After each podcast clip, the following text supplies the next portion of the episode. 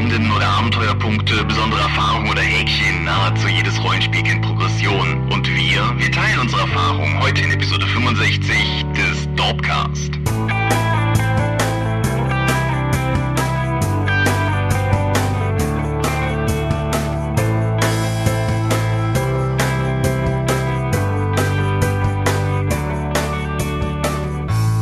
Hi und herzlich willkommen zu Episode 65 des Dorpcast. Einmal mehr sitzen wir wieder hier und wollen über Dinge reden, die mit Rollenspielen zu tun haben. Wenn ich wir sage, dann meine ich zum einen dich. Ich habe einmal zu viel geklatscht. Und mein Name ist Michael, hallo. Hi, und mein Name ist Thomas, zumindest soweit meine Stimme das hergibt. Hoi. Ja, worüber wollen wir heute reden? Die Idee ist heute darüber zu reden, wie es sich mit Erfahrungspunkten und Charakterprogression im Rollenspiel verhält. Genau, wir hatten letztes Mal ja mal wieder eher so ein Metathema und heute, ja, heute geht's mal wieder ums Eingemachte am Rollenspieltisch. Man hört vielleicht, meine Stimme ist seit letztem Mal nicht besser geworden. Schauen wir einfach mal, wohin uns das heute führt. Bevor wir zur Medienschau kommen, hat uns eine Bitte ereilt und man hat uns ersucht, über etwas zu sprechen, das sich Winter-OPC nennt. Was ist ein Winter-OPC? Das ist ein Abenteuer- oder Szenario-Wettbewerb, der die letzten Jahre zusammen vom Würfelheld und der Greifenklaue gestartet wurde und sich so wie ich das sehe, großer Beliebtheit erfreut. Es gibt immer wieder was zu gewinnen und es gibt jedes Jahr Dutzende von verschiedenen Einsendungen, die auch richtig gut aussehen und auch inhaltlich, glaube ich, immer eine tolle Qualität bis jetzt aufweisen konnten. Ja, wer also da entsprechend sich einbringen möchte und seinerseits Anteil haben möchte an diesem gemeinsamen Schaffen von Content, der sei somit auch von uns dorthin herzlich eingeladen. Wir setzen einen Link in die Show Notes, denke ich. Genau, wenn das so läuft wie die letzten Jahre, gibt es immer einige Begriffe, die vorgegeben werden, woran sich dann das Szenario der NSC, das Abenteuer dann entlanghangeln soll, also soll zumindest dann irgendwie thematisch vorkommen. Und das Ganze läuft dieses Jahr vom 1.12.2015 bis zum 5.1.2016. Genau. Und wenn wir schon Greifenklaue erwähnen, dann können wir das gleichzeitig auch mal nutzen, um ein wenig zu lobhudeln. Nicht nur, dass er da entsprechend am Winter-OPC seine Finger im Spiel hat oder bei diversen anderen Rollenspielprojekten, angefangen bei dem altgedienten Fanzine, für das du ja damals auch geschrieben hast. Ja, die Greifenklaue. Genau. Bis halt hin zu einerseits modern ausgenutzten Mediendingen. Der gute Mann podcastet auch. Aber unterstützt uns auch auf eine ganz interessante Art und Weise, die ich ja schon lange mal lobend erwähnen wollte, nämlich wir vernachlässigen sträflich im Tunnelon darauf hinzuweisen, wenn eine neue Folge online gegangen ist und quasi jedes Mal springt er da in die Breche und postet die für uns, was cool ist und auch dafür dann ein Danke gebührt. Genau. Vielen Dank, Ingo.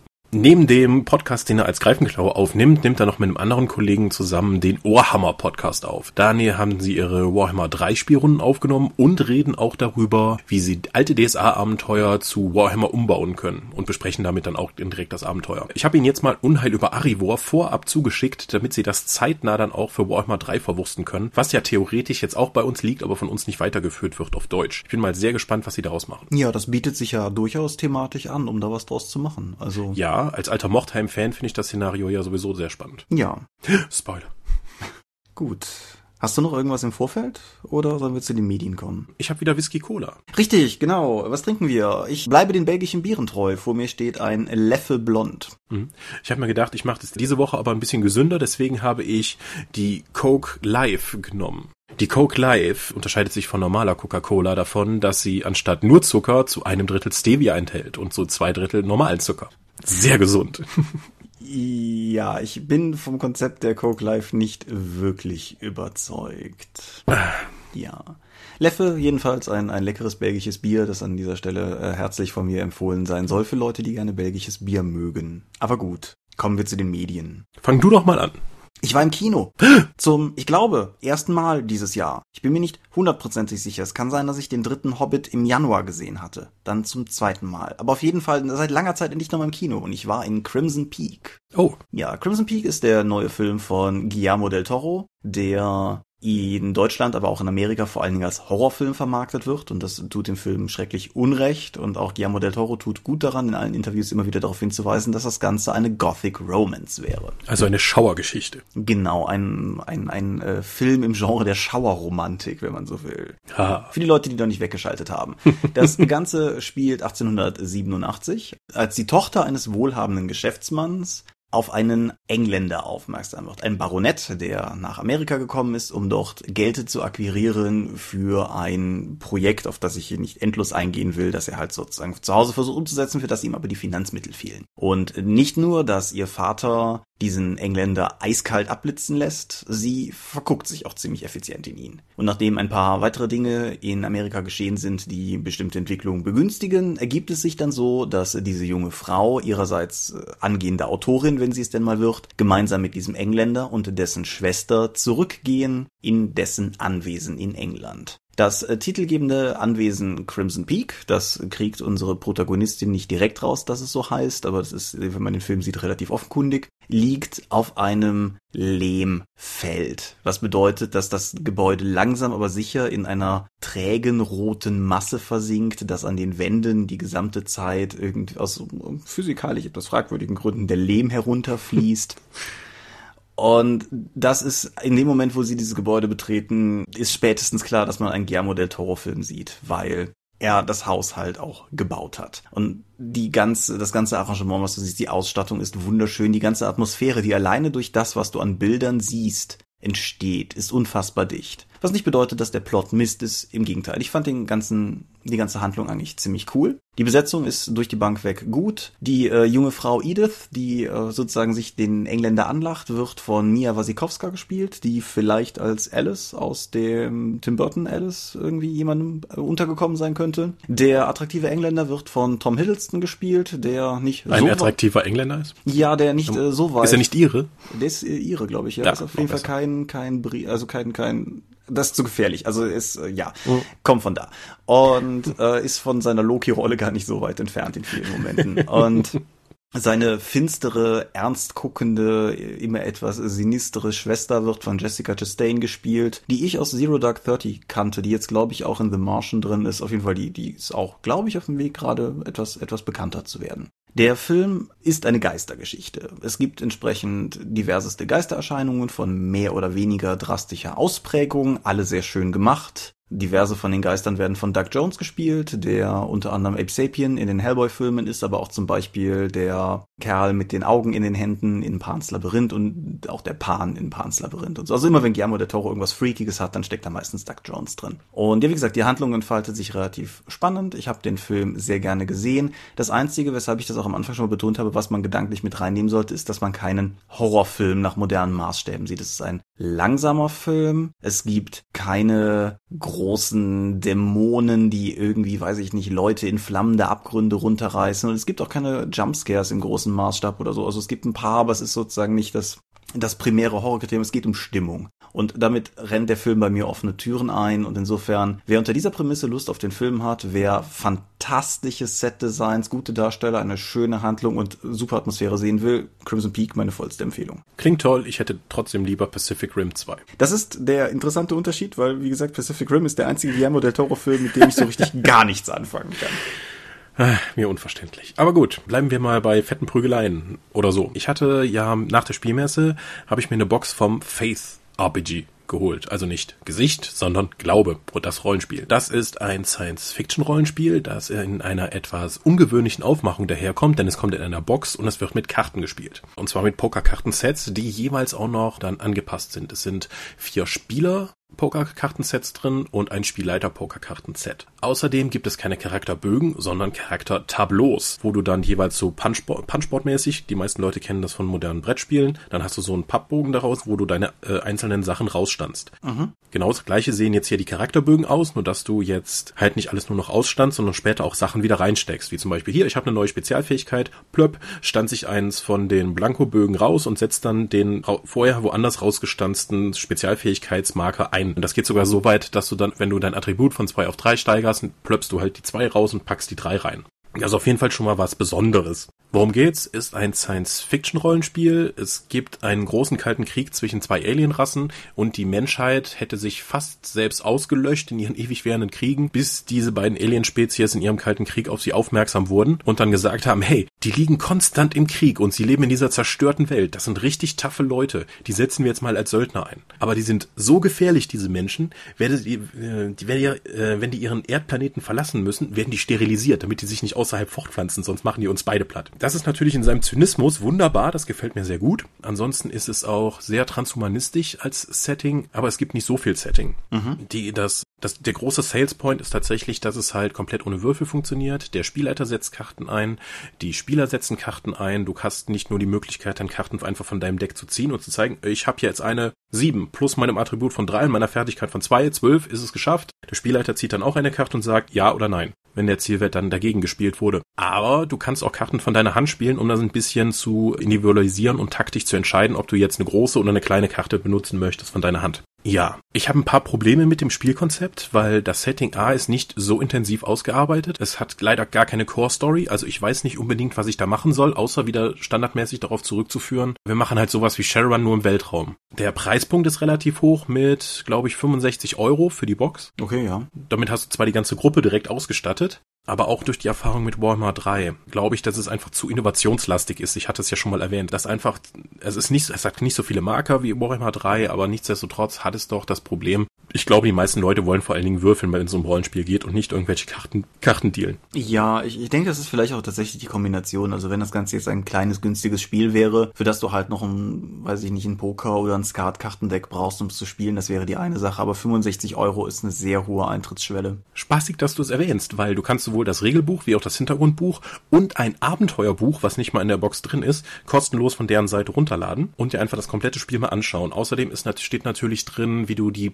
normale Pokerkartendecks dann statt der mitgelieferten Pokerkartendecks einsetzen kannst. Weil da gibt's auch noch ein taktisches Element anstatt Herz und die anderen Kartensymbole, die eben drauf sind, hast du dort urbane Umgebung, Waldumgebung, Weltraum und wenn du die im entsprechenden Environment auch einsetzt im Spiel, bekommst du nochmal einen Bonus. Aber du kannst das auch natürlich mit normalen Karten spielen. Das heißt, du kannst das komplette Spiel testen und alle Inhalte dir schon mal vorab auf deren Seite ansehen. Wir verlinken die auch unten in den Show Notes. Das wusste ich gar nicht. Das ist interessant. Das werde ich mir auf jeden Fall mal, mal anschauen. Es sieht auch sehr, sehr gut aus. Also gerade das Artwork und das ganze Art Design gefällt mir sehr gut. Wer jetzt so die Rüstungen und die Gegner alle so von Destiny kennt, dem Shooter der ehemaligen Halo-Macher, der bekommt einen ganz guten Eindruck davon, wie das insgesamt gestaltet ist. Okay. Mich konnte es nicht unbedingt überzeugen, aber ihr könnt ja einfach mal kostenlos reinschauen. Ja, außerdem können wir uns ja nicht die ganze Zeit darüber aufregen, dass es keine Science-Fiction-Rollenspiele gibt und dann nicht zumindest mal auf das verweisen, dass es gerade gibt. Genau.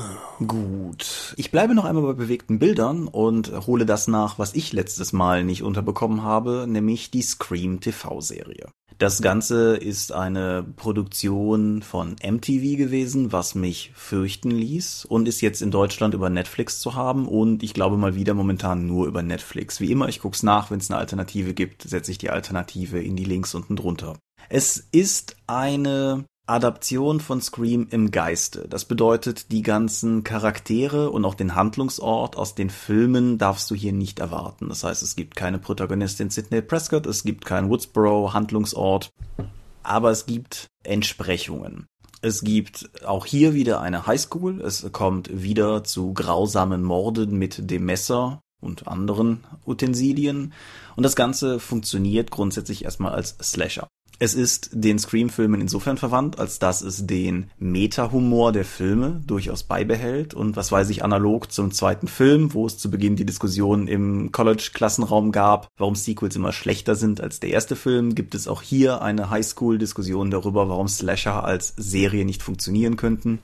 und ja, insbesondere in Form eines Nerd-Charakters, der mir sehr gut gefallen hat in den einzelnen Folgen, der immer wieder gegenüber seinen Freunden auch kommentiert, wie es jetzt weitergehen müsste, wenn es ein klassischer Slasher wäre, hatte die Serie ein ziemliches Metanarrativ am Start. Was aber insofern spannend ist, als dass es halt immer noch trotzdem ein Charakter innerhalb der Serie ist. Also er ist nicht irgendwie unantastbar, nur weil er die Regeln glaubt zu kennen oder so. Es gibt aber auch ein paar große Unterschiede zu den Filmen. Der größte Unterschied ist, dass die Morde in Scream ja mehr oder weniger aus dem Nichts heraus passieren und keiner sich erklären kann, worum es geht, wohingegen die Morde in Scream The TV Series einen Vorreiter haben. Denn ganz klassisch im Slasher-Style wurde in dem kleinen Ort Lakewood schon einmal vor einer Anzahl Jahren, die ich nicht aus dem Kopf weiß, ein grauser, eine grausame Mordreihe begangen. An Halloween natürlich. Hm. Und dementsprechend entfaltet sich die Handlung sehr anders, aber das Ganze, ich glaube, die Serie braucht das auch, weil dadurch, dass es diese Backstory gibt und dass es immer wieder Referenzen auf das gibt, was früher ist und die Frage, ob es vielleicht miteinander zu tun hat oder ob es hier nur um Trittbrettfahrer geht, das schafft halt auch viel von der Rahmenhandlung, die die Serie braucht, um ihre zehn Folgen sozusagen nicht an, an Tempo zu verlieren und das tut sie auch nicht. Die Anzahl der handelnden Charaktere ist durch die Bank weg cool. Wie immer im Slasher-Genre sind die It-Girl, High Society, irgendwas, Mädels, die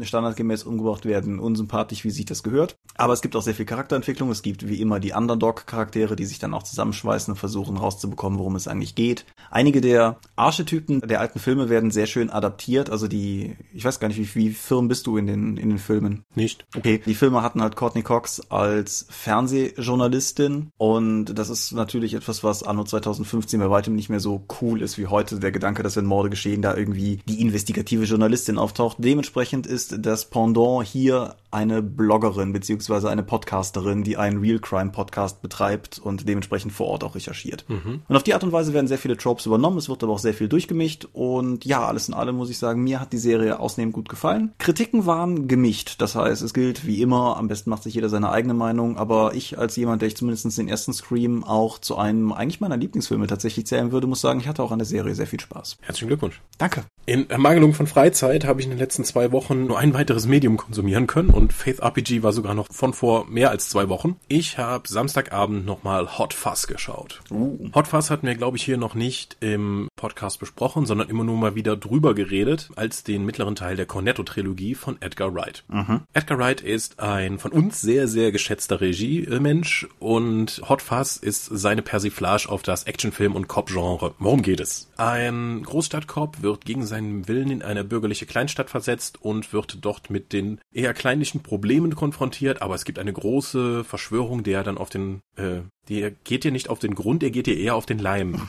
Ja. Ja, also es ist meisterhafte Regiearbeit. Ich finde Edgar Wrights Arbeit immer noch total großartig. Er ist to tolle Action. Das Timing der, der Witze ist immer perfekt. Es gibt einen großartigen Twist, wenn herauskommt, was es mit der Verschwörung hinter sich hat und einen tollen Humor. Ich, ich habe wieder sehr, sehr gelacht. Ich habe den jetzt schon ein paar Mal gesehen, aber der funktioniert für mich immer noch. Der ist auch schon inzwischen acht Jahre alt. Hat mich jetzt auch überrascht. Aber ja, Sowieso Edgar Wright, Simon Peck, äh, Nick Frost, die ganze Cornetto-Trilogie und alles, was drumherum hängt, kann ich voll empfehlen. Ja, ich war ja nicht so der, so der Fan von World's End, aber ja. ansonsten. Hot Fuzz ist auch mein, mein Lieblingsteil von denen. Genau, das, das würde ich auf jeden Fall unterschreiben und was du angesprochen hast, was ich auch auf jeden Fall nochmal äh, sozusagen explizit hervorheben will. Edgar Wright ist meiner Meinung nach einer der engagiertesten Regisseure, wenn es darum geht, jeden einzelnen Shot bemerkenswert zu machen. Es gibt halt auch, was weiß ich, in Dialogszenen gibt es keine Einstellung, wo du denkst, ja, okay, dann haben wir die Kamera halt mal auf den gehalten, weil der gerade redet. Es ist halt immer sehr bewusst inszeniert. Mhm. Das finde ich sehr beeindruckend. Ja,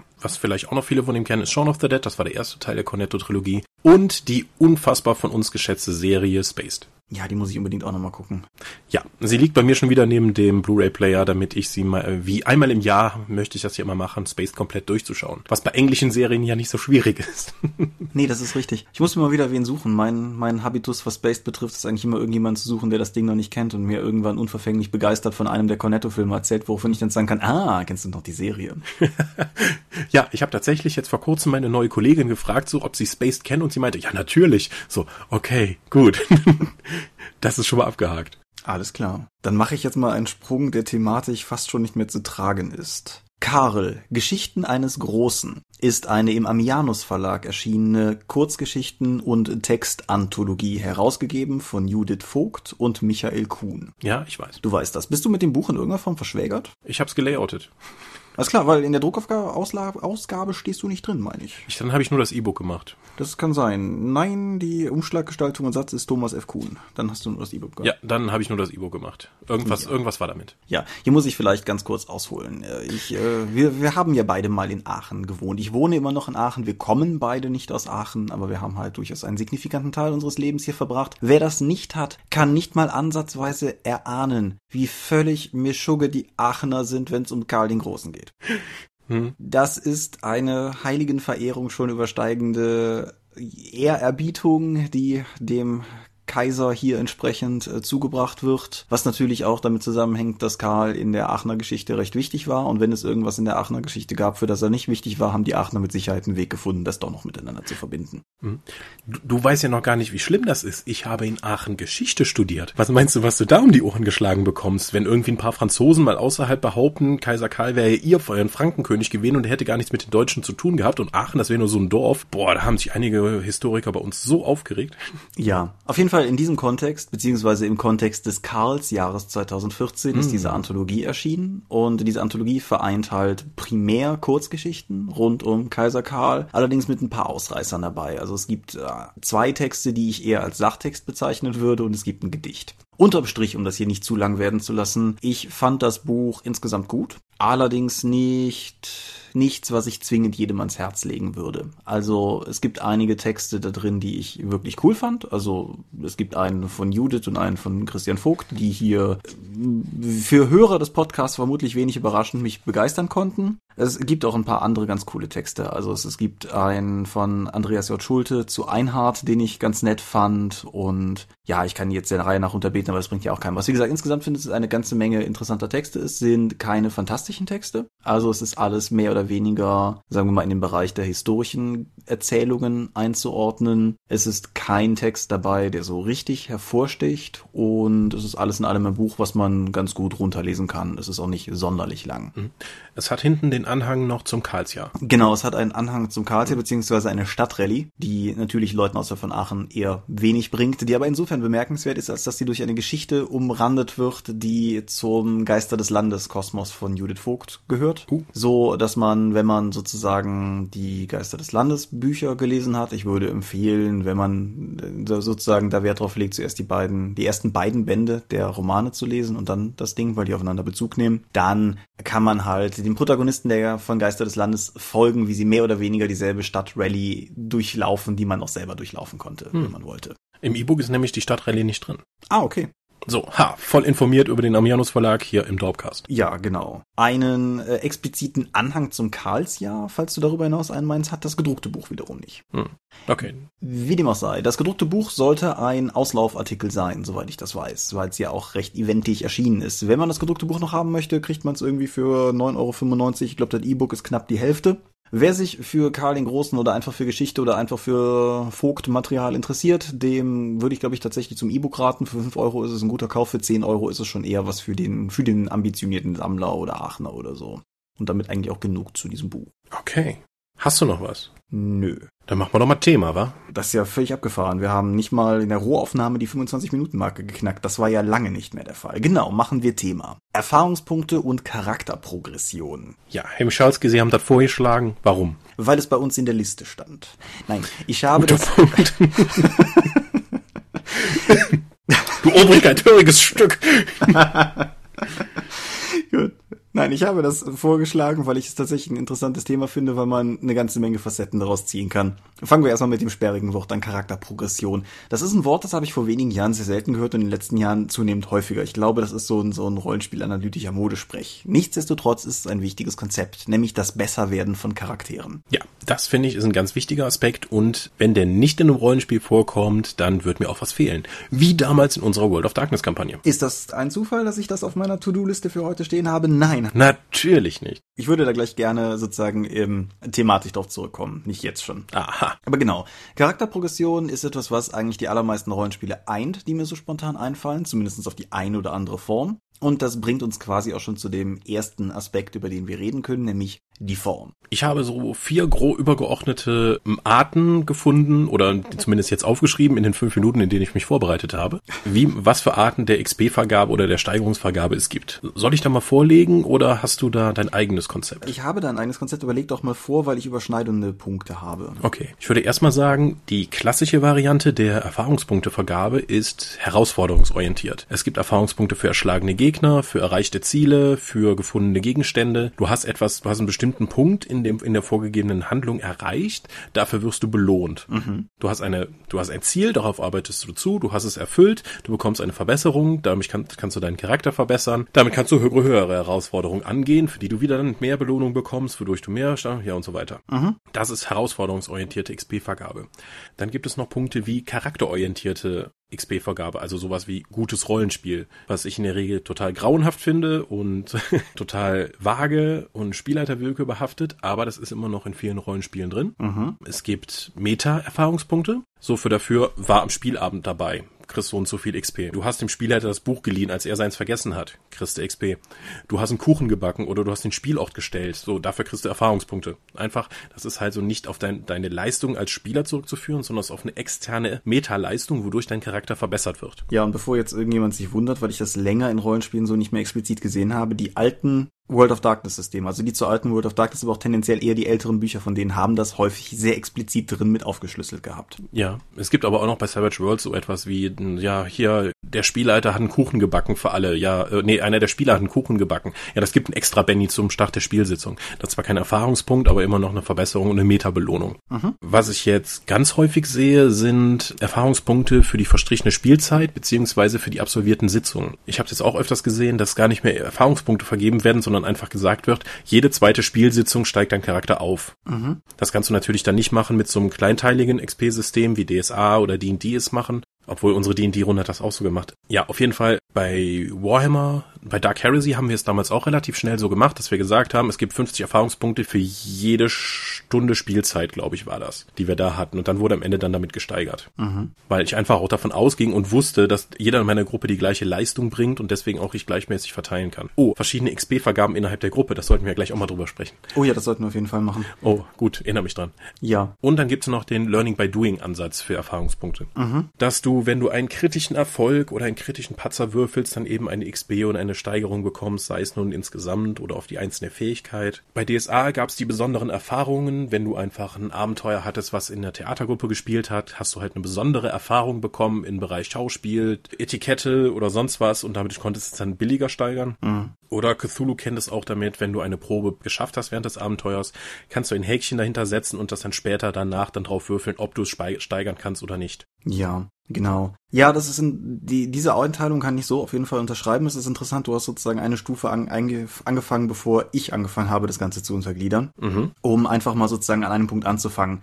Die klassische Form sind die Erfahrungspunkte. Ich würde sagen, die Mehrheit der Rollenspiele, die ich im Schrank stehen habe, wird dadurch vereint, dass es Erfahrungspunkte oder Abenteuerpunkte, Legendenpunkte, was auch immer gibt. Was sie unterscheidet, ist, was mit diesen Punkten dann effektiv gemacht wird. Weil du hast zum Beispiel stufenbasierte Systeme. D&D, das klassische Beispiel. Hm. Wenn du eine gewisse Anzahl von Punkten übersteigst, überschreitest, steigst du eine Stufe auf. Genau. Mit dem Aufstieg in der Stufe passiert tausend Dinge auf deinem Charakterbogen. Aber da ist sozusagen der Moment, wo die eigentliche Progression spürbar wird. Sie ist sprunghaft. Genau. Demgegenüber stehen halt so Sachen wie zum Beispiel die späteren DSA-Systeme, DSA 4, DSA 5, wo du halt die Abenteuerpunkte nimmst und dadurch einkaufen gehst. Mhm. Und das finde ich macht halt durchaus schon mal einen sehr großen stilistischen Unterschied. Ein ganz konkretes Beispiel gestern. Wir haben gestern D&D 5 gespielt und ich hatte vorletzte Sitzung am Ende vergessen, den Leuten Punkte zu geben, weshalb wir halt am Anfang die Punkte noch nachgeholt haben und wir kamen halt zu dem Ergebnis, dass die gesamte Gruppe 100 Punkte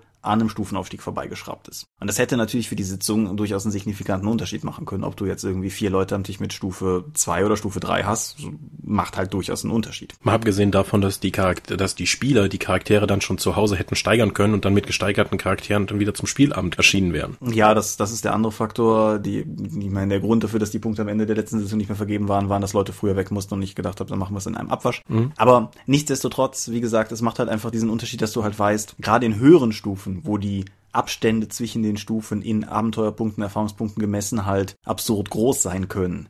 Ist es halt für mich persönlich auch in vergangenen Situationen schon häufiger frustrierend gewesen zu wissen, dass du irgendwie 150 Punkte vor dem Aufstieg krebst, aber den einfach nicht kriegst. Mhm. Und damit verbunden natürlich auch die Frage, ob du es so handhabst, das weiß ich, also Systeme, wo du für erschlagene Gegner belohnt wirst, gibst du die Punkte nach dem Kampf aus, gehst du damit das Risiko ein, dass mitten in der Sitzung Leute aufsteigen, so Computerrollenspielmäßig, mhm. oder machst du halt, sagst du halt immer zum Sitzungs- oder zum Abenteuerende, Cut, Punkte. Ja. Während der Sitzung dieses ganz flüssige Steigern, so, du hast jetzt in diesem Moment den Gegner erschlagen, du kriegst die XP und steigerst, macht, glaube ich, niemand. Ich glaube auch nicht. Also, So, so wirklich niemand, weil damit stötest du ja den kompletten Spielfluss. Deswegen immer am Ende des Spielabends, dass die XP dann vergeben werden. Oder auch am Ende des Abenteuers. Da gibt es durchaus unterschiedliche Lehren. Ja, ich habe das jetzt in der Vergangenheit häufiger bei Kaufabenteuern gesehen, dass in den Abenteuern explizite Steigerpunkte angegeben sind. Ähm, DSA 5 macht das, glaube ich, ganz gerne mal. Also die DSA 5 Beta-Abenteuer hatten es auf jeden Fall. Dass halt gesagt wurde, so hier, gib den Charakteren schon mal so und so viele Punkte, dann machen wir weiter. Okay. Das finde ich nicht verkehrt. Also es so zu handhaben. Mhm. Also zumindest in den Rollenspielen, die ich in letzter Zeit gelesen habe, also sowas wie Fracked Empire oder Hexen, da steht halt an bestimmten Punkten der Kampagne so, okay, das Abenteuer, dieser Teil des Abenteuers ist jetzt vorbei, ihr steigt jetzt eine Stufe auf. Also da, die geben sich überhaupt nicht mehr damit ab, irgendwie XP zu verteilen, sondern die sagen auch, jede zweite Spielsitzung wird eben gesteigert oder an signifikanten Punkten. Das erste Mal, dass mir das untergekommen ist, waren die D&D 3 Adaptionen der Dragonlance Abenteuer, glaube ich. Mhm. Weil die nämlich Sie begründen das, wenn ich es richtig im Kopf habe, begründen das unter anderem damit, dass es ja Adaptionen von AD&D-Abenteuern sind und um halt sozusagen die alte Dramaturgie und Steigerungskurve trotz anders funktionierender Steigerungen bei D&D 3 beizubehalten, sind halt sozusagen feste Stufenanstiegspunkte angegeben, damit da sozusagen, damit das parallel verläuft. Das ist doch ja. Quatsch, das kannst du überhaupt nicht nachvollziehen, weil verschiedene Klassen und Rassen zu unterschiedlichen Zeitpunkten aufgestiegen sind ja, bei AD&T. Das ist richtig, du hast dich auch damals schon darüber aufgeregt, als ich dir das erzählt habe, aber da ist mir das Konzept des festgesetzten Stufenanstiegspunktes mhm. das erste Mal untergekommen. Ich habe okay. noch eine Menge andere Dinge, die ich an dem D&D 3 Dragonlance Abenteuern kritisieren könnte, aber das gehört nicht hierhin. Wie siehst du, also was hast du lieber, Kaufsysteme, fließende Kaufsysteme oder Stufensysteme? Kann ich nicht sagen. Also es hat beides Vor- und Nachteile. Ich war ganz, ganz lange ein Verfechter von freien Kaufsystemen, weil ich meinen Charakter individualisieren konnte und immer dann Stückchen für Stückchen ausbauen konnte. Alle Charakter, fast alle Charaktere, die ich damit gebaut habe, hatten eine Tendenz dazu, zu Vanille-Charakteren zu werden und weg sich äh, von der eigentlich mal gedachten Spezialisierung zu entwickeln. Weil in den meisten Rollenspielsystemen spielt jeder einen Spezialisten und hat eine bestimmte Funktion innerhalb der Gruppe. Mhm. Deswegen macht es auch durchaus Sinn, diese Spezialisierung beizubehalten und sich weiter, also der klassische Management-Ansatz, Stärken, Stärken, Schwächen, ne? Äh, mhm. Also vor allen Dingen Spezialisten besser, zu besseren Spezialisten zu machen, anstatt zu versuchen, aus ihnen einen mittelmäßigen Allrounder zu machen. Dafür sind Stufensysteme und Klassensysteme wesentlich besser geeignet, weil du kannst dich nicht verskillen. Du hast bei D&D-Systemen nicht die Möglichkeit, einen Charakter zu bauen, der, der einfach völlig unfähig im Kämpfen ist. D&D sagt, okay, Kämpfen ist ein signifikanter Teil unseres Spielsystems, jeder kann kämpfen. Starship Troopers mäßig, ne? Jeder kämpft. Ja. Und deswegen ist in der Klassenprogression auch direkt drin, jeder kann kämpfen. Und dann kannst du nur noch die Schwerpunkte setzen. Ich erinnere mich noch an verschiedene Shadowrun 4 Runden, wo ich einfach meinen Charakter gebaut habe und dann festgestellt habe, ich werde mit dem freien Charaktersteigerungssystem nie wieder in die Gelegenheit kommen, mich in irgendeinem meiner Kernbereiche zu verbessern, weil mein Startcharakter bereits so gut ist, dass die Steigerungskosten, um ihn nochmal ein Quintchen besser zu machen in dem Bereich, würden, glaube ich, um vier Monate Spielen voraussetzen wöchentlich. Mhm. So etwas wie, ja, ich möchte gerne meine Konzi von sieben auf acht steigern. Ja, da musst du aber schon ein paar Mal zum Spielen zusammenkommen, mein Freund. Und das ist halt wahnsinnig unbefriedigend. Ja. Die einzige, das ist ja auch befriedigend, seinen Charakter zu verbessern und zu steigern und dann irgendwie nicht in die Falle zu tappen, um dann irgendwie Sprengstoffe, was du bis jetzt zweimal eingesetzt hast, in deiner 40 Abenden dann von zwei auf drei zu steigern, nur um dich irgendwo mal drin zu verbessern. Bei einem Klassensystem hast du das nicht. Mhm. Es gibt zwei Punkte an stufenbasierten Steigerungen, die mir in den letzten Jahren sehr viel wichtiger geworden sind, deren Wertigkeit ich früher, glaube ich, einfach nicht so wahrgenommen habe. Zum einen ist das was, was mir über Earthdawn und dann jetzt nochmal über D&D 5 so ein bisschen bewusst geworden ist, nämlich so ein wenig der Aspekt von, ich will es mal Cool Powers nennen. Mhm. Wenn du eine neue Stufe erreichst, erlangt dein Charakter Zugriff auf Fähigkeiten, die er vorher nicht hatte. Im Unterschied zu DSA 3, wo die Stufe im Endeffekt nur ein arbiträrer Wert zur Bemessung des Erfahrungspunktegrades des Charakters ist, hast du ja bei Earthbound zum Beispiel, das klassische Ding ist, wenn du Unempfindlichkeit erlangst. Mhm. Der Punkt, wo du plötzlich in der Lage bist, deine kläglichen Hitpoints in die Höhe zu treiben. Mhm. Das ist einfach ein signifikanter Moment in der Charakterentwicklung und den hast du halt auch nur, weil es eine Schwelle ist. Genauso halt wie du, was weiß ich, als D&D-Zauberer, aber auch als Earthbound-Zauberer durch das Übersteigen einer Schwelle plötzlich ein größeres Spektrum an verfügbaren Zaubern oder an wirkbaren Zaubern hast. Äh, das ist, das ist ja tatsächlich nicht nur bei Zaubern oder so etwas so. Wenn du ein freies Steigerungssystem hast, musst du grundsätzlich mit dem gesamten Fundus an Material vertraut sein, um zu entscheiden,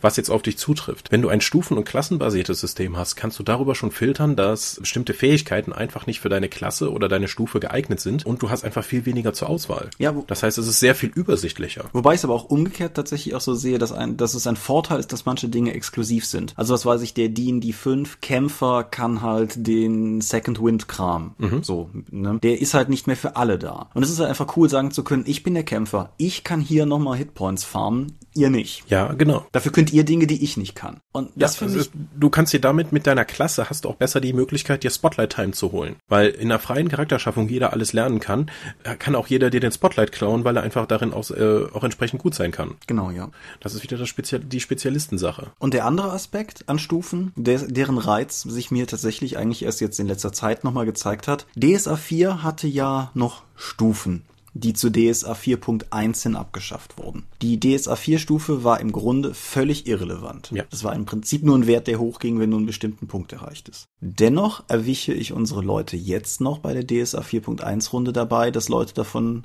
dass, dass man unbedacht drüber nachdenkt, was für eine Stufe man jetzt eigentlich gerade ist. Es ist auch relativ einfach, dann die Kompetenz eines Charakters einschätzen zu können. Wenn ich von jemandem höre, ich spiele einen Zwergenkrieger der siebten Stufe, habe ich ein ungefähres Bild davon, was der können, was der können sollte. Wenn ich vom DSA 4 Charakter höre, der 7000 XP hat, heißt das überhaupt nichts. Nee, der kann ein Großmeister der ganzen Gesellschaftstalente sein oder ist gut in einer Waffe. Das ist. Ja, das ist völlig Wumpe. Ja. Es, es sagt halt überhaupt nichts aus. Du kannst dich auch grässlich verskillen bei DSA 4. Ich denke aber auch tatsächlich eher aus, aus Spielersicht heraus, dass du halt einfach, keine Ahnung, es hat schon durchaus was Befriedigendes, die 15 auszuradieren und die 16 dahin zu schreiben. Dieser Mhm. Diese, einfach diese Anzeige davon, dass du besser geworden bist. Weil das verliert sich zum Beispiel bei DSA 4 auch völlig. Also, was weiß ich, mein Hisindegeweihter hat mittlerweile viel, viel, viel mehr Erfahrungspunkte als zu dem Zeitpunkt, an dem wir angefangen haben, den Dropcast aufzunehmen. Aber es fühlt sich nicht so an, weil die halt auf 37 verschiedene Flächen versickern. Außerdem spielst du einen Hisindegeweihten. Das macht dich auch nicht besser. Also, worin willst du besser werden?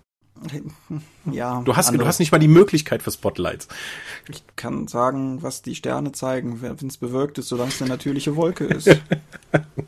Ja, aber äh, wir dürfen nicht vergessen, das ist jetzt, äh, ich bin ja schon ganz froh, dass du auf, auf meiner Seite bist in Sachen gemistische Handhabe und Spotlight-Time für äh, Spielercharaktere. Es gibt viele Leute, die sagen, ich möchte hier einen simulationistischen Ansatz. Das heißt, alle sollen alles lernen können. Das ist dann halt viel, Anführungszeichen, realistischer. Ja, ist es. Aber ich, wie gesagt, ich war, ich war mal da. Ich habe das durchaus auch so gesehen. Und ähm, ja, in, in, mancher, in manchem System mag das ja auch durchaus Sinn ergeben. Also für sowas wie die World of Darkness oder Cthulhu will ich keine Charakterklassen haben. Ich brauche nicht die Cthulhu-Charakterklasse des Bibliothekars oder so. Aber für so Fantasy-Dinger, die ja auch letztendlich sehr ikonische und hochstilisierte Erzählungen sind, wenn man, wenn man so will, sehe ich nicht mal einen Konflikt zwischen dem eher gamistischen Ansatz von spielorientierten, spezialisierten Charakteren und eben der Erzählung, die man bringen will, weil es eh zusammengehört. Gibt es bei was, Cthulhu nicht so eine Artklasse, um zumindest anderen zu vermitteln, was du für Fähigkeiten haben solltest? Also sowas wie, ich bin ein Rabbi, ich bin ein katholischer Priester, ich bin ein Privatdetektiv. Aber das äh, entscheidet ja nur über deine Startfertigkeiten, oder? Ja, beziehungsweise über die Fertigkeiten, auf die du die Berufsfertigkeitspunkte verteilen darfst, im Gegensatz zu den anderen Fertigkeitspunkten, die du auch noch hast. Ist also Quatsch.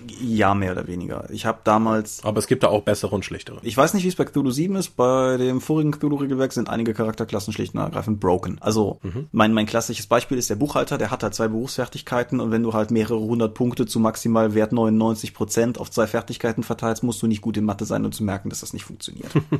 und ja, wie dem auch sei. Aber das ist ja vielleicht, vielleicht ein guter Punkt, um sozusagen den Schwenk noch rüber zu machen zu dem Eingangspunkt, den du gebracht hast, von wegen Charakterprogression und unsere World of Darkness Runde. Der Grund, weshalb ich bei der FBI Runde, die du mir hier auch im Dropcast schon oft genug nachgehalten hast, keine Charaktersteigerung mit Erfahrungspunkten machen wollte, war letztendlich auch ein mechanisches Problem. Wir haben die Runde mit den Regeln der alten World of Darkness gespielt und dann halt als Mortals. Das Problem daran ist, dass wenn du keine Disziplinen oder Sphären, Arete, was auch immer, Cool Powers hast, in die du deine Erfahrungspunkte verbrennen kannst. Wären wir alle nach Mitte der Kampagne Bruce Lee gewesen. Ja, Bruce Lee, Albert Einstein und weiß nicht, hübsch auch noch.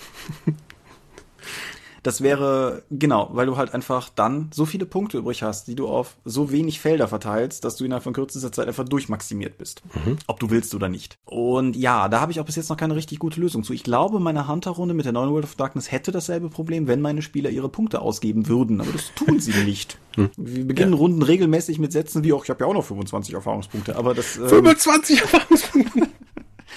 aber ja. Wie würdest du es äh, lässt du verschiedene XP-Stufen oder verschiedene Stufen in der Gruppe zu? Mm. Wenn ein neuer Spieler da reinkommt, muss der mit dem Stufe 1 Charakter starten? Hat der weniger XP als die anderen? Nein. Ich würde, wenn die Spielbedingungen so wären, dass grundsätzlich alle Leute regelmäßig da sein können, so wie es war, als wir Schüler waren oder vielleicht Anfang unseres Studiums oder so, würde ich mit dem Gedanken spielen, eine gewisse Ambivalenz zuzulassen, wenn das System tatsächlich eher bei fließenden als bei Stufensystemen, weil es ist doof, wenn einer eine Stufe aufsteigt und alle anderen eine Woche darauf, das ist frustig. Ja, das vor allen Dingen funktioniert das mechanisch bei D&T zum Beispiel gar nicht. Ja. Also von meiner Seite ganz klar, lasst das. Also ihr könnt das machen in Systemen mit freier Steigerung, so wie DSA, wenn dann hier einer dreieinhalbtausend und einer hat 5000 XP, das kann funktionieren. Bei so Sachen mit klar auf Stufen fixierten Herausforderungen wie D&D wird das äußerst problematisch. Ja, aber der Grund, weshalb das für mich alles sowieso pure Theorie ist, ist, dass halt, wie hier schon häufig gesprochen, wir haben halt alle in der Tendenz relativ wenig Zeit. Ich habe halt auch in allen Runden irgendwie Mitspieler, die zum Beispiel im Gesundheitswesen arbeiten und deshalb Schichtdienst haben und je nachdem, wie die Runden fallen, dann vielleicht auch einfach mal drei Runden nicht da sind oder so. Und ich finde es unfair, Leute dafür abzustrafen, dass sie aus beruflichen Gründen nicht zum Spiel kommen können oder so. Und insofern. Ja, du empfindest also XP nicht zu bekommen schon als Bestrafung? Ja, letztend letztendlich schon, ja. Hm.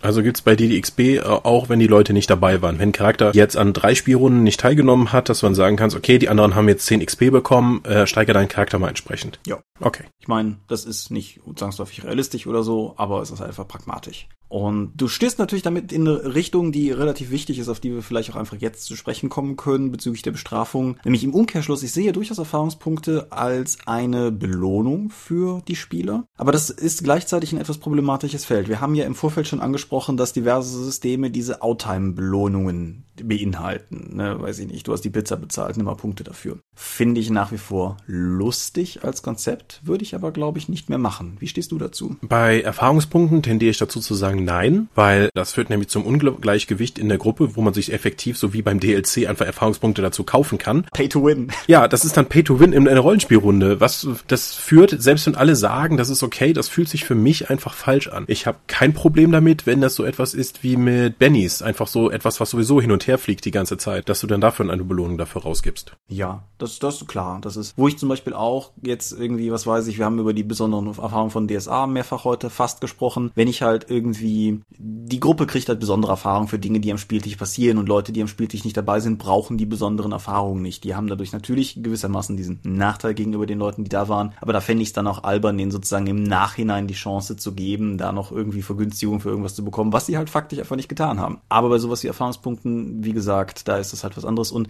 nein, ich sehe vor allen Dingen mich auch nicht in der pädagogischen Aufgabe. Es ist nicht meine Aufgabe, Spieler dafür zu belohnen, dass sie gute Menschen sind, sondern ich äh, möchte eigentlich mit Leuten spielen, die ich für gute Menschen halte, unabhängig davon, ob sie dafür Erfahrungspunkte am Spieltisch kriegen oder nicht. Insofern, ich habe bisher eigentlich keinen Mangel daran, dass Leute mal einen Kuchen mit zum Spiel bringen, weil sie Bock hatten zu backen oder so. Da muss ich nicht Leute im Spiel für belohnen. Das hat meiner Meinung nach nichts miteinander zu tun. Findest du? Also ich sehe ja durchaus, also grundsätzlich belohne ich ja Leute dafür, wenn sie Aufgaben herausgefordert haben. Aber ich sehe es ja so, dass eigentlich die gesamte Gruppe dafür belohnt werden sollte, weil alle gemeinsam an dieses Ziel arbeiten. Ja schon. Wie gesagt, das ist ja völlig in Ordnung. Nein. Deswegen sage ich auch, es gibt keine individuelle, individuellen XP und ich finde auch so XP für gutes Rollenspiel oder so etwas komplett furchtbar. Deswegen, ja.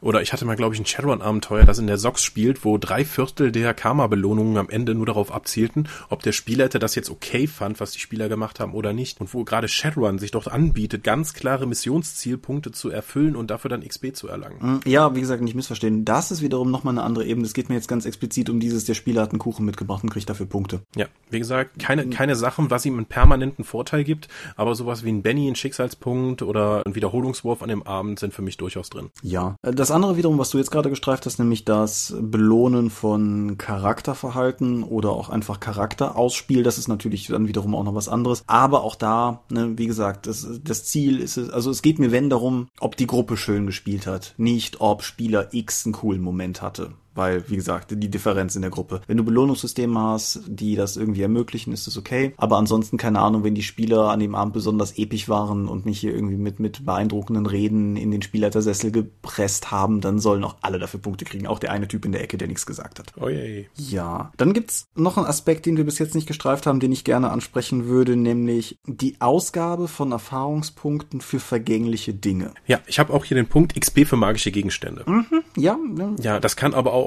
Karma für bei Earthdawn sein Genau. oder äh, bei D&D für Tränke oder für Wands oder sonst was. Das ist alles komplette Scheiße. Wer immer sich das mal ausgedacht hat, der gehört ganz feste mit dem Rohrstock darauf hingewiesen, dass das, also Fuchteln, physische Gewalt ist doof. Aber nein, das ist furchtbar. Das schafft nämlich wieder das Ungleichgewicht, dass irgendwie der Krieger ein paar Stufen weiter ist, weil der Magier ständig magische Gegenstände für die Gruppe erstellt hat. Ja. Also das, deswegen bin ich ja auch so glücklich, dass Earthdawn 4 jetzt endlich diesen, diese unfassbare Unsitte dafür abgelegt hat, Legendenpunkte für Karma, also für Wiederholungs- und Zusatzwürfel, ausgeben zu müssen. Ja, ich bin da voll und ganz Keine permanente Ressource, um einen zeitweiligen Bonus zu bekommen, ausgeben. Dieses glitzernde Zeug, Gold, das kannst du hin und her schmeißen, um dadurch dann irgendwelche anderen Boni zu bekommen. Für Gegenstände, für sonstiges, für Häuser bauen und für soziale Boni. Toll, das kommt das, das Zeug verschwindet und das kommt auch wieder. Aber Erfahrungspunkte sind ewig. Auch so ein Unfug wie diese negativen Stufen bei D&D, die einige Untote gemacht haben, finde ich ganz schlimm. Äh, Oder auch, dass wenn du wiederbelebt wirst, dann eine Stufe verlierst und dann einfach dafür bestraft wirst, dann weiter den Charakter weiterspielen zu wollen. Nee, nicht machen. Ja. Also bin ich ganz, ganz krass gegen. Und was ich persönlich auch vielleicht sogar noch eine Stufe schlimmer finde als die sind Borberat-Moskitos. Ja, genau, weil die die Erfahrungspunkte absaugen. Genau. Und das Furchtbare an Borberat Moskitos schon in der dritten Edition war, was passiert, wenn du dadurch unter eine Stufe sinkst. Weil das ist doch nie wieder zu rekonstruieren. Bei DSA ist das ja noch witzlos. Mach mal bei D&D, wenn du irgendwie ein paar Stufen verlierst und dadurch dann auf verschiedene Fähigkeiten keinen Zugriff mehr hast oder vielleicht deine Stärkenstufen entsprechend runtergehen und du alles neu berechnen musst. Ja, aber du, du hast, Äh. du, du hast einen DSA 3 Charakter gesteigert. Das bedeutet, du hast eine erratische Anzahl von Malen auf Talente gewürfelt, um herauszufinden, ob die vielleicht gestiegen sind. Darüber haben wir noch gar nicht geredet, oder? Charakterprogression durch Zufall. Nee, da haben wir noch nicht drüber geredet. Habe ich auch noch auf der Liste hier stehen. Das, ähm, die Älteren unter euch werden sich erinnern. es gab mal sowas wie DSA 3. Da hat man beim Stufenaufstieg nicht irgendwelche Talente verbessern können, sondern man hat eine gewisse Menge an Proben bekommen, auf die man würfeln konnte, ob eine, eine Fertigkeit sich verbessert. Das war also es kann sein, du bist eine Stufe aufgestiegen und dein Charakter hat, hat sich einfach nichts getan, weil du so viele Würfel versemmelt hast. Oder das Balancing war so broken. Ich kann mich erinnern, die Hexe von einer Freundin aus unserer Gruppe, die hatte insgesamt mehr Steigerung und sie hatte noch die Magiesteigerung, die sie auch aufwenden konnte, um profane Talente zu verbessern. Die konnte später besser kämpfen als mein Torwaller, weil die einfach so viel mehr drauf gewürfelt hat. Ja. Über die Stufen verteilt. Aber ob, ob schon deine Vorrede von der grauen Vorzeit ganz nett ist und in den meisten Fällen stimmt, Cthulhu hat das bis heute. Ja, wir reden über Rollenspieldesign aus der grauen Vorzeit. Cthulhu passt da toll. Ja, aber wie gesagt, Cthulhu 7, ganz neu erschienen, Hochglanzding von der Spiel dieses Jahr, nicht mal, nicht mal einen Monat alt, wo wir das hier aufnehmen, hat effektiv immer noch diesen grauseligen Mechanismus, dass wenn du einen Haken in der Fertigkeit bekommen hast, du halt am Ende würfeln kannst. Und wenn du es schaffst, deine Fertigkeit zu überwürfeln oder generell über 95 würfelst, dann steigt die um einen W10 an. Das ist wieder dieser Ansatz von realistisch, weil es wird immer schwieriger, je besser du bist, dann darin besser zu werden. Ja, toll, das ist realistisch. Ich möchte aber, ich habe genug Realität im Leben. Ich muss jetzt meinen Rollenspielcharakter, hätte ich gern irgendwas Cooles. Ja, was ich vor allen Dingen problematisch finde, ist, wenn du, und das, da führt sozusagen auch der Punkt hier hin, wenn du verschiedene Systeme kombinierst. Beispielsweise hast du bei Cthulhu den Zufallsfaktor und den Erfahrungsfaktor. Du kannst nur steigern, was du erfolgreich benutzt hast und musst dann noch Glück haben, dass es steigt. Oder umgekehrt hast du bei DSA neben den besonderen Erfahrungen, die ich ja generell für eine coole Sache halte bei DSA 4, hast du halt ab einem gewissen Punkt diese Lehrmeisterpflicht. Und die ist halt auch frustrierend, weil du sitzt auf einem Berg von Punkten. Du würdest unglaublich gerne irgendetwas steigern, aber du kannst nicht, weil es dir niemand beibringt. Ha, Earthdawn ja auch. Wie viele Leute da schon Ja. hohe Ränge in kleinen Stufen von Disziplinen hatten, einfach weil sie keinen passenden Lehrmeister gefunden haben, der sie in den nächsten Kreis bringen kann. Oder nicht genug Zeit. Und ich finde, das ist halt immer so ein Frustfaktor, weil du gewissermaßen das Potenzial, das du haben könntest, vor der Nase hast, aber es einfach nicht in Anwendung bringen kannst. ja, finde ich doof. Außerdem stellt das dieses Lehrmeisterproblem immer die Frage, wo hat denn der erste Lehrmeister das gelernt? Ja, ich meine, der Turtles-Film hat uns beigebracht, dass ein Buch über Ninjutsu reicht, um einer mutierten Ratte unglaubliche Ninja-Fähigkeiten zu geben. Aber das alleine löst das Problem ja nicht. Aber ja, genau. Haben wir ansonsten für den Hörer, ihr habt das bis jetzt vermutlich nicht gemerkt, wenn ich meine Schnittarbeit gut gemacht habe, aber Michaels Internet war diverse Male weg während dieser Episode. Dreimal. Jetzt gerade gerade in der Endphase. Haben wir noch irgendeinen Aspekt nicht angesprochen, den du ansprechen wolltest? Nein, zumindest äh, nichts, was ich in meiner ausufernden Vorbereitungszeit nicht auch schon aufgeschrieben hätte. Ja, dann, dann vielleicht noch einen letzten Aspekt, nochmal ganz kurz zu dem Zufall zurückzukommen. Hast du eine Meinung zum Steigern von Hitpoints bei D&D per Würfelwurf? Finde ich doof, weil das wieder zum Ungleichgewicht führt. Es kann sein, dass jetzt nach äh, nur ein paar Stufen plötzlich der Magier aus irgendeinem Grund ähnlich viele Hitpoints hat wie ein Barbar. Das ist unwahrscheinlich. Aber es ist möglich. Und äh, das ist aber, die haben den höheren Trefferstufenwürfel einfach aus dem Grund, weil sie zäher sein sollen. Deswegen bin ich eigentlich auch immer dafür, einen fixen Punkt zu vergeben, wie es D&D 4 auch schon gemacht hat. Ja. Beziehungsweise D&D 3 und Pathfinder haben ja schon die Option gegeben, dass du immer den Mittelwert dann aus deinem Wurf nehmen kannst. Wie du denn, äh, wenn du äh, ein W8 hast, ist der Mittelwert 4,5, also kriegst du bei jedem Stufenaufstieg 5 XP. Ich habe dann immer den Mittelwert genommen. Ja, okay.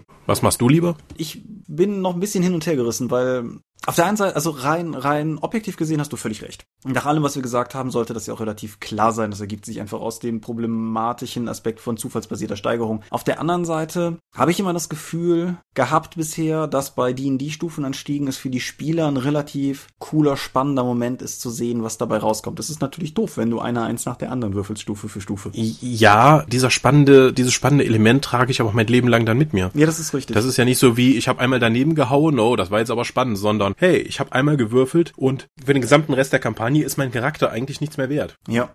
Wie gesagt, ich bin, bin da ein wenig hin und her gerissen. Meine D&D 5 Runde würfelt. Das hängt aber auch damit zusammen, dass die D&D 5 Runde ohnehin ja ein wenig für meine Verhältnisse tatsächlich viel garmistischer angelegt ist als der Kram, den ich normalerweise mache und ich bei der auch deutlich weniger Probleme damit hätte, wenn ein Charakter mal ins Gras beißt oder sowas. Eine gewisse Tödlichkeit von D&D 5 ist was, über das man ja auch mal irgendwann reden könnte, aber nicht mehr heute. Mhm. Sollen wir zum Sermon übergehen? Ja, bitte, bevor das Internet das nächste Mal abbricht. Ja, sorry dafür, dass das Thema gerade ein wenig abrupt zum Ende kommt, aber was sollen wir tun? Wir sind die Dorp. Unsere Webseite lautet www.die-dorp.de. Folgen könnt ihr uns per RSS-Feed oder via rspblogs.de. Abonnieren könnt ihr uns via iTunes. Wir freuen uns über gute Bewertungen. Accounts haben wir bei Facebook, bei Google, bei YouTube und bei Twitter. At die Dorp geht an den Tom, at Seelenworte geht an mich. Seelenworte ist auch der Name meines Blogs und der Name meines Instagram-Accounts. Und diesen Monat vom 20. bis 22.11. findet die Drakon in der Eifel statt. Eine Pen-Paper-Convention, die wir gemeinsam mit dem Contra e.V. veranstalten. Wer mehr dazu wissen will, findet alles dazu unter www.drakon.contra.de. Okay. Ich bedanke mich bei dir für dieses Gespräch, trotz seiner Unterbrechung. Ich fand's spannend. Ich bin fasziniert davon, wie nah wir beieinander liegen. Mhm. Ungewöhnlich. Zumindest bei so einem Thema. Es gilt wie immer die, der Aufruf an euch, uns mitzuteilen, wenn ihr Dinge anders seht oder wenn ihr Vorschläge habt, wie man Dinge noch anders machen könnte. Und was wir alles vergessen haben. Genau, was wir jetzt heute nicht mehr angesprochen haben, was ich noch interessant gefunden hätte, was ich mich aber ob des löchrigen Internets gerade nicht mehr traue, als Fass aufzumachen, ist, wie ihr vorgeht, wenn ihr sozusagen Abenteuer gestaltet, ob ihr im Voraus plant, wie viele Erfahrungspunkte das geben soll, beziehungsweise allgemein, wo ihr euch eigentlich die Zahlen aus dem Kopf zieht, wenn ein selbstgeleitetes Abenteuer gespielt wurde. Nicht jedes Rollenspiel gibt ja sinnvolle Angaben dazu. Hüstel, Shadowrun, Hüstel. Ich spring mal gerade dazwischen. Wie gesagt, unsere D&T 4-Runde, wir haben am Anfang explizit XP nachgerechnet und die dann auch verteilt. Unter anderem mit der männlichen Aussage, XP und Geld werden immer nur unter den Überlebenden verteilt. Hör, hör, hör. Nein, irgendwann ist uns aufgefallen, hey, mit der Anzahl von vier bis fünf Encountern am Abend steigen wir alle zwei Abende auf. Also lass uns das direkt so machen und uns die ganze Rechnerei sparen. Ja, ja, wie gesagt, meine, meine D&D 5 Runde kriegt fein säuberlich ausgerechnete Punkte. Meine Hunter Runde ist es völlig egal, weil die Leute es eh nicht ausgeben. Und bei der DSA 5 Runde von mir halte ich mich momentan an, an das, was in den Abenteuern steht. Unsere Private Eye Runde, unsere Spielleiterin gibt uns die Punkte, meine ich, auch gemäß der Vorgaben in den offiziellen Abenteuern. Private Eye Steigerung, da, das, das fangen wir jetzt gar nicht erst an. Das ist nämlich ein Thema für ein eigenes äh, Fluchen. Wobei selbst bei offiziellen Abenteuern die XP-Mengen, die vergeben werden, ja stellenweise enorm abweichen können. Ja, auf jeden Fall. Es ist nicht zwangsläufig eine gute Lösung, es ist eine relativ einfache Lösung zu sagen, ich mache das jetzt, wie es im Buch steht, aber wenn man ein bisschen drüber nachdenkt, stellt man schnell fest, dass, ja, man, man könnte fast meinen, als würden Abenteuerautoren keine sinnvollen Leitfäden in die Hand bekommen, was sie da geben sollen. Das kann über viele Jahre bestimmt so sein, ja. Ja. Nee, jetzt, wo ich ja mal gesagt habe, Private Eye macht nämlich ganz spannend. Private Eye lässt Stufen ansteigen und beim Stufenanstieg kannst du dann anhand eines Attributwertes Anzahl Würfel Punkte auswürfeln und die kannst du dann ausgeben. Hm. Das ist, da fehlen mir die Worte für. Ja. Ja, wie gesagt, viele seltsame Systeme da draußen. Genauso natürlich gibt es irgendeine Art von Charaktersteigerung, die wir gar nicht erwähnt haben. Dann ab damit in die Kommentare. Dann zum Abschluss vielleicht noch einmal der Hinweis, den ich letztes Mal schon gegeben habe. Mit Beginn des Dezembers wird es wieder die große Dorpcast-Umfrage geben. Wenn ihr also ein, eine Chance nutzen wollt, um die, den Weg des Dorpcasts für das kommende Jahr ein wenig mitzugestalten, nicht, dass wir uns zwangsläufig an alles halten, aber wir nehmen ja durchaus zur Kenntnis, was da herauskommt, dann könnt ihr dann wieder die Umfrage beantworten. Wir werden dann ab dem, ich vermute, 1. Dezember auf der Dorp auch darauf hinweisen. Yay. Gut, ich wünsche euch angenehme 14 Tage. Ich bedanke mich noch einmal bei dir für dieses Gespräch. Bitte, danke auch. Und würde sagen, wir hören uns dann auch in ungefähr 14 Tagen an dieser Stelle wieder. Genau, ich gehe jetzt zurück an den Basteltisch und baue meine Fleischwalze für Horts fertig. Bis dann. Bis denn, adieu und ciao, ciao.